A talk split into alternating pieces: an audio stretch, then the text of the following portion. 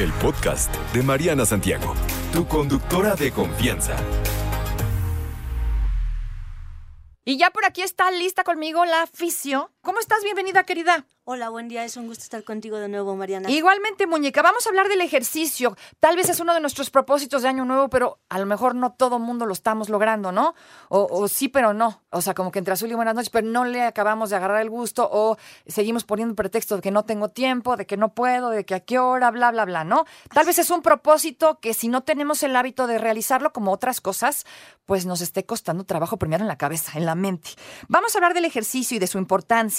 A lo primero que te pregunto, eh, ¿qué es esto de que el ejercicio es una demanda biológica? ¿Por qué? ¿Por qué es una demanda biológica? Lo primero es que así como necesitamos el oxígeno para respirar em, del, agua y del alimento, el ejercicio es una demanda que permite que se regulen muchos de los sistemas del cuerpo, que va desde el músculo, que es quien participa, hasta un sistema endocrino, hasta tu sistema visceral que se mantenga en un buen funcionamiento, ¿vale? Entonces, es esencial para la vida. Si buscamos cuáles son los componentes de la vida, es el oxígeno, el agua, la alimentación y el movimiento. Es algo nato que tenemos y que es inconsciente cuando lo realizamos.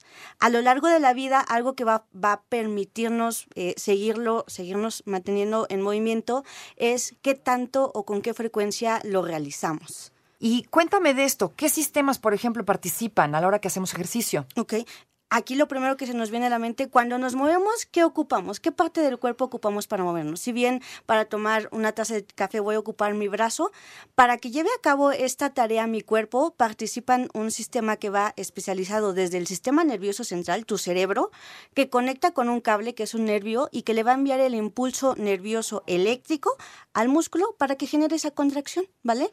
Y entonces todos esos sistemas en conjunto participan para llegar a hacer un movimiento tan preciso como insertar el hilo de una aguja o tan específico y tan demandante como correr un kilómetro en determinado tiempo. ¿vale? Va a depender de las características o la funcionalidad que yo le quiero dar a mi tarea, a mi, a mi cuerpo. ¿Vale?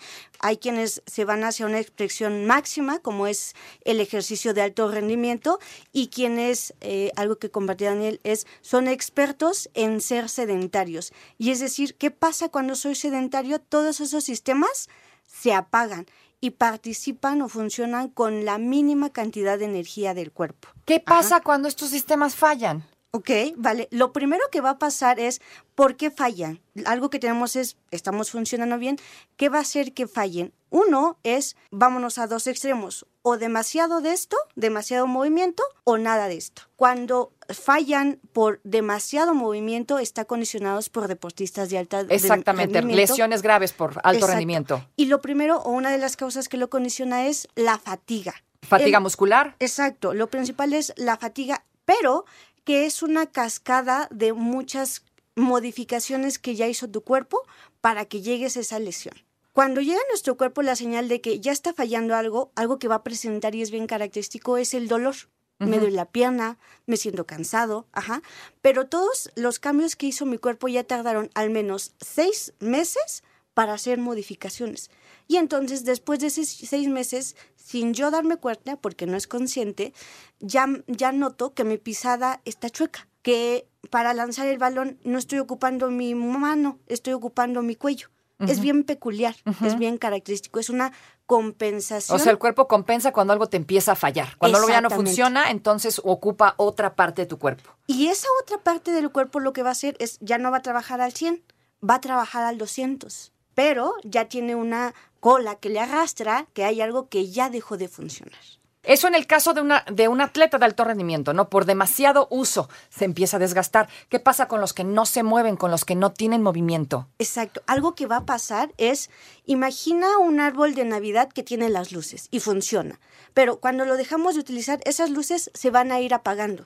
¿Y qué va a condicionar? que disminuya mi masa muscular, que la información que tenían las articulaciones para moverse van a funcionar al mínimo y que el desarrollo de habilidades físicas como fuerza, resistencia, flexibilidad estén funcionando al mínimo. Al cuerpo, mientras más ahorro de energía tenga, es mejor. Es como si pusiéramos una, una computadora invernal así va a estar mi cuerpo. Sin embargo, solamente lo que va a propiciar a largo plazo es que tenga un envejecimiento más prematuro y de mala calidad. Nos encontramos en dos panoramas donde una persona que hace ejercicio y quien no, quien no hace ejercicio tarda mucho más tiempo en recuperarse y predispone a tener mayor cantidad de, enfermedades, ya sean a nivel sistémico, pero también a nivel musculoesquelético de este dolor de espalda, de, de rodilla, de, cualquier otra estructura. Exactamente. ¿Cuántas veces, no? Somos amas de casa tal vez y empiezas justo con, con, los dolores porque pues de alguna manera tienes esta actividad en la casa, pero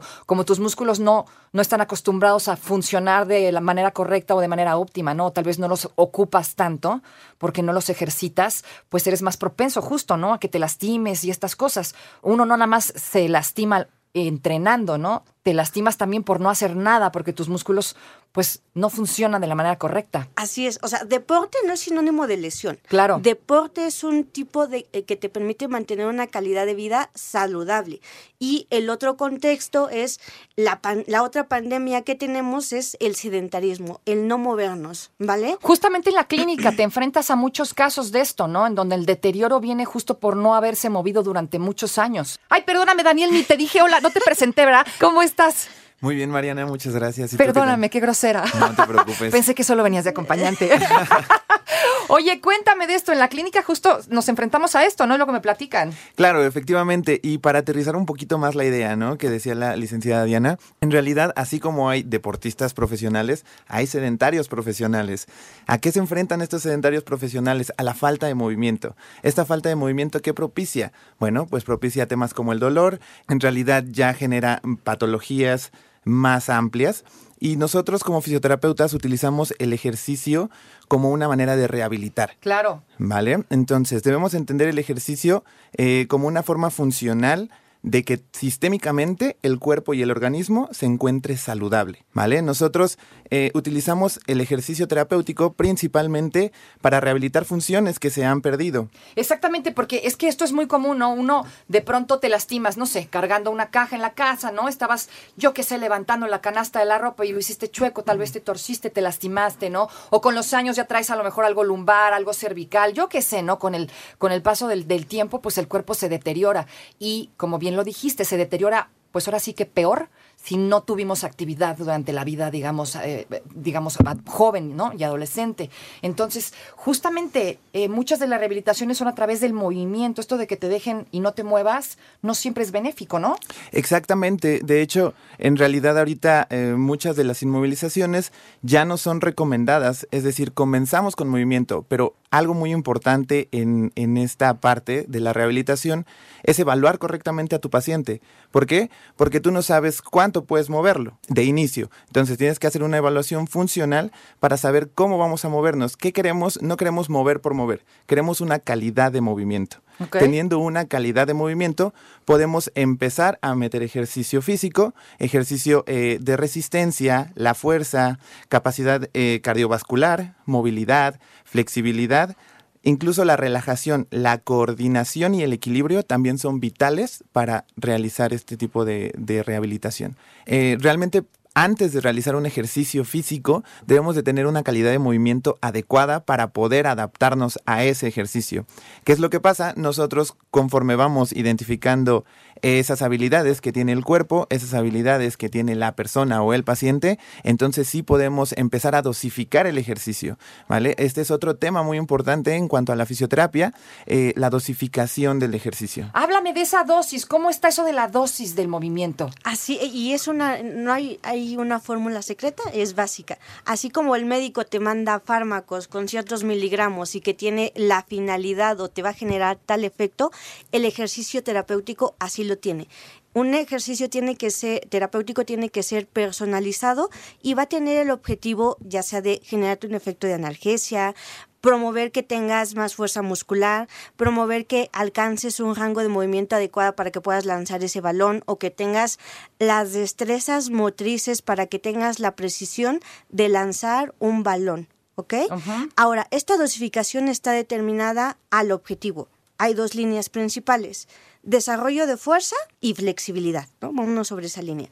Y si voy a trabajar un desarrollo de fuerza, tanto la cantidad de repeticiones y la cantidad de series tiene que estar determinada por mis habilidades. No va a ser lo mismo que una persona esté empezando a hacer ejercicio y le voy a poner 50 repeticiones a alguien que ya tiene tiempo en esta materia, que es una persona amateur, y ahí sí su dosificación es completamente diferente. Ahora, vámonos al extremo de realizar estiramientos. Bueno, el estiramiento va a tener la capacidad de darle flexibilidad a ese tejido. Ajá. Y esa flexibilidad la va a conseguir realizando un estiramiento de, de, cierta calidad. ¿Cuánto? Al menos, en cuánto tiempo tiene que durar, al menos 15 segundos. Repito, todo depende de los objetivos con lo que yo me fije mover. Van a tener, hay personas sentadas que dicen, bueno, yo apenas voy a empezar y hay que fijar cuál es, con, con qué vas a comenzar. Y hay quienes que ya tienen un desarrollo importante y, bueno, ¿cuál es tu objetivo? Ah, no, pues mi objetivo es, voy a correr un maratón, mi objetivo va a ser eh, llegar a los 100 metros de la alberca en cierta distancia y a través de eso se dosifica y se, y se mide qué tanto tienes que hacer de ejercicio. Oye, se me ocurre pensar en esto, ¿no? Siempre decimos, bueno, si son mis primeros pasos en esto del deporte, del ejercicio, del movimiento, a lo mejor no le sé, ¿no? Y no sé ni por dónde, ni qué me conviene, ni para qué soy bueno, ni conozco mis habilidades, eh, y tal vez un coach Sí me puede ayudar, por supuesto, obviamente, ellos son los encargados, pero ¿qué tanto me puede ayudar, por ejemplo, un fisioterapeuta? O sea, es decir, si yo no conozco mi cuerpo bien, no sé de qué soy capaz, nunca lo he utilizado, eh, digamos, ustedes me pueden guiar en estos primeros pasos de la fisioterapia, tal vez para fortalecer y de ahí ya aventarte al ruedo a un gimnasio, no sé, o a, algún otro deporte. Justo algo que vamos a hacer, lo primero es conocerte, es decir, a Mariana es alta, eh, tiene este grado de fuerza, tiene este grado de flexibilidad, tiene este grado de resistencia y de acuerdo a, una escala, a ponderar, a valorarte y decir, ah, bueno, tú estás en esta etapa y queremos llevarte a esta otra, a través de diferentes estrategias podemos optimizar mantener y potencializar esas habilidades, ¿vale? Algo importante que va a pasar sobre esa dosificación y si, si hay alguien que ya está haciendo ejercicio es sobre la conciencia corporal. De ahí importa o es muy importante la conexión del cerebro con el músculo para que yo lleve a cabo determinada tarea. ¿Y ese, esa conciencia cómo la logramos?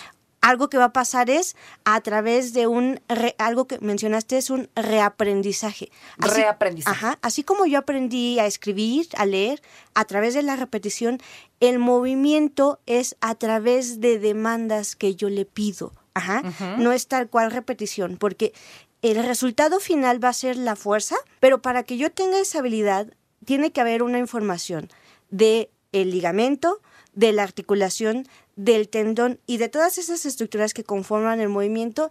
Y por último, me va a condicionar que el músculo se contraiga y sea capaz de cargar 20 kilos, 30 kilos o 40 kilos. ¿Vale?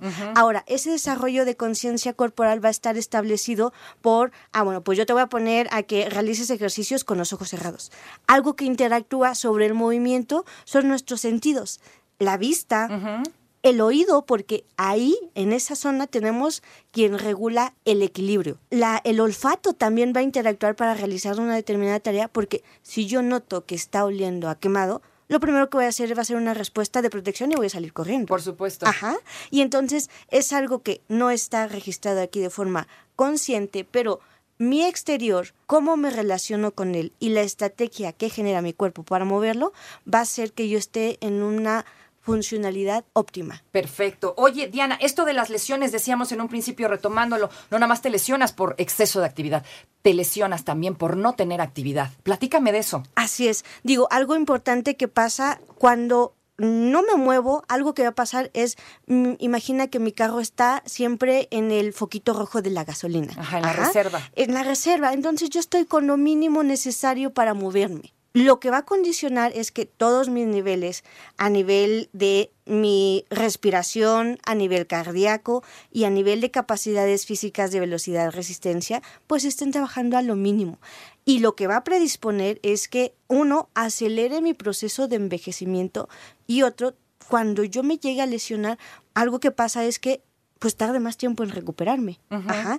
Y que predisponer que una lesión, si tardaba en una persona sana, saludable, que se mantiene en movimiento, tardaba una semana en recuperarme, pues conmigo que no me estoy moviendo, pues me va a llevar hasta dos semanas o hasta un mes. Exactamente, porque luego hasta cuando no tienes fuerza, que tu cuerpo no está acostumbrado, hasta un tropezón te puede costar una fisura en el tobillo, ¿no? Cosa que si hicieras deporte, tal vez pues la hubieras librado bastante más. Exactamente, ¿no? Te va a llevar a que si la lesión iba a ser del tamaño de una pie, eh, de una pastilla va a ser del tamaño de una roca gigante.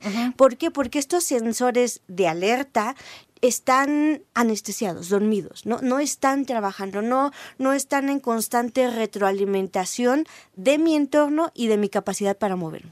Muchísimas gracias, chicos, por la plática. Qué interesante. Qué, qué importante es esto del movimiento, Diana, Daniel. Oigan, ¿dónde los encontramos en redes sociales? Así es, estamos en, Instagram como arroba impulsándote sin la E, fisioterapia. Eh, ahí nos pueden seguir para todas sus dudas, para concertar cita, cualquier duda que tengan, ahí nos pueden seguir. Muchísimas gracias, Diana, Daniel. Pues bueno, importantísimo, amigos, de verdad, de empezar a poner, de empezar a dejar los pretextos, perdón, de lado y pues manos a la obra de poquito en poquito, ¿no? Caminando tal vez. Lo mínimo necesario, así como te dicen, dos litros para de tomar agua, lo mínimo, necesario son 30 minutos de ejercicio. ¿30 minutos diarios? Así es. 30 minutos diarios. ¿Cinco días por lo menos? Siete días. No, no hay. Siete días. Ok, ella es más exigente que yo. Muy bien. No te preocupes, Mariana estará de regreso muy pronto. Recuerda sintonizarla de lunes a viernes de 10 de la mañana a 1 de la tarde por 88.9 Noticias. Información que sirve. Tráfico y clima cada 15 minutos.